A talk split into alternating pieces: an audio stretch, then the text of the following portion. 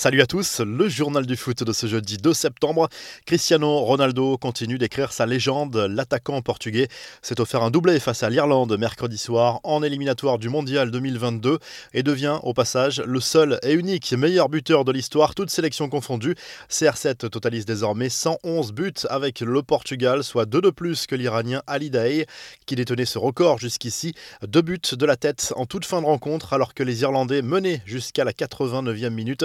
Le deuxième but inscrit à la 96e l'a mis en transe. Cristiano Ronaldo a enlevé son maillot pour célébrer l'instant avant de le brandir devant le public.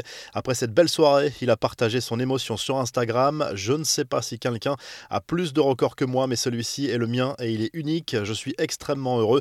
Le secret, c'est la motivation, a notamment écrit Ronaldo avant de rendre hommage au public, à ses fans, à ses enfants et à Ali Daei. Les Bleus, eux, ont manqué leur rentrée. L'équipe de France a déçu contre la Bosnie-Herzégovine dans le cadre des éliminatoires de la Coupe du Monde 2022.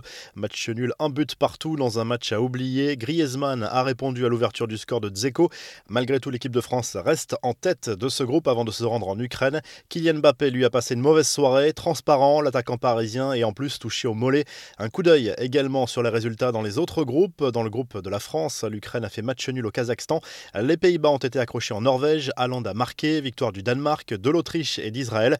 Match nul 0-0 entre la Russie et la Croatie. Ce jeudi soir, l'Allemagne joue au Liechtenstein, l'Angleterre en Hongrie, la Belgique en Estonie, l'Italie défie la Bulgarie et l'Espagne va défier la Suède.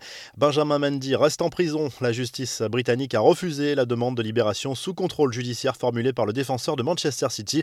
Le latéral français fait face à de graves accusations formulées par plusieurs jeunes femmes. Le Sun raconte d'ailleurs que le joueur a cru, à cause de son anglais approximatif, qu'il allait être transféré dans un quartier VIP de la prison. En réalité, il s'agissait de l'aile VIP où l'on place les détenus dont la sécurité peut être menacée à cause des faits reprochés. Les chiffres du contrat d'Antoine Griezmann ont été révélés par les médias espagnols. Selon la COPE, l'international français a accepté une baisse de son salaire pour rejoindre les Colchoneros. Il a été aligné sur les gros salaires du club, tout de même avec un revenu annuel de 10 millions d'euros net, comme Suarez et Oblak notamment. Griezmann qui a fait ses adieux au FC Barcelone en laissant un message aux supporters, même si le public ne lui a pas toujours fait de cadeau. Chers supporters, je vous dis au revoir en vous remerciant pour votre amour. J'ai tout donné pour ce maillot. Je me suis impliqué dans ce club et je suis triste de ne pas avoir pu profiter davantage de vous dans les tribunes, mais fier d'avoir été l'un des vôtres, a écrit le champion du monde.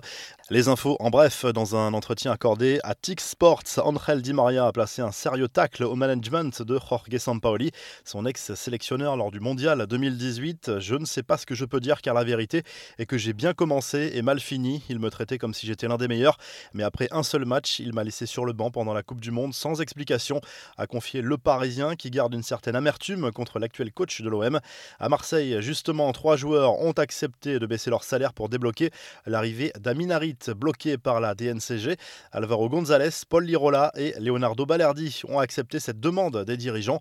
On a vu ces dernières semaines que plusieurs cadres du Barça avaient fait la même chose pour aider leur club. La boulette de Dimitri Payet, le joueur de l'OM, était convié comme Pablo Longoria à dîner avec Emmanuel Macron. De passage à Marseille, le meneur de jeu marseillais a sa joie sur les réseaux sociaux, mais sa publication a été entachée d'une grossière faute d'orthographe sur son compte Twitter. Dîner présidentiel avec deux N. Payet a ensuite rectifié son erreur. La délégation marseillaise qui a remis un maillot du club au président de la République qui a demandé à Longoria et Payet de tout faire pour se qualifier pour la finale de la Coupe de France. Ce n'est pas drôle d'aller au Stade de France sans voir l'OM, a lâché le président Macron avec un large sourire. La réponse d'Eden Hazard à ceux qui le critiquent à cause de ses nombreuses blessures, dues selon certains à son hygiène de vie. Pour les gens, je suis quelqu'un de toujours blessé, alors qu'en 10 ans de carrière, je pense qu'il n'y a pas un joueur qui a joué plus que moi. Ces deux années ont été compliquées. Par moments, j'ai eu envie d'arrêter. Il me reste trois ans et j'espère montrer mon réel niveau et ne plus ressentir de douleur pour justifier mon transfert dans ce grand club, a confié Hazard à un média belge avant d'évoquer sa fin de carrière. Jusqu'au Qatar, je vais certainement continuer. Après cela, je ne sais pas encore, a conclu le meneur de jeu la revue de presse, le journal L'équipe revient principalement sur le match nul des Bleus mercredi soir contre la Bosnie dans le cadre des éliminatoires de la Coupe du Monde 2022. Un résultat décevant, mais l'équipe de France a joué quasiment toute la seconde période à 10 après le carton rouge adressé à Jules Koundé. En Espagne, le Mondo Deportivo revient sur la décision du Barça de donner le numéro 10 à Ansu Fati, un sacré héritage apporté pour le jeune Blaugrana après le départ de la légende Lionel Messi. Au Portugal, le journal Abola salue l'exploit de Cristiano Ronaldo, légende parmi les légendes avec ce nouveau record personnel, celui du nombre de buts en sélection nationale.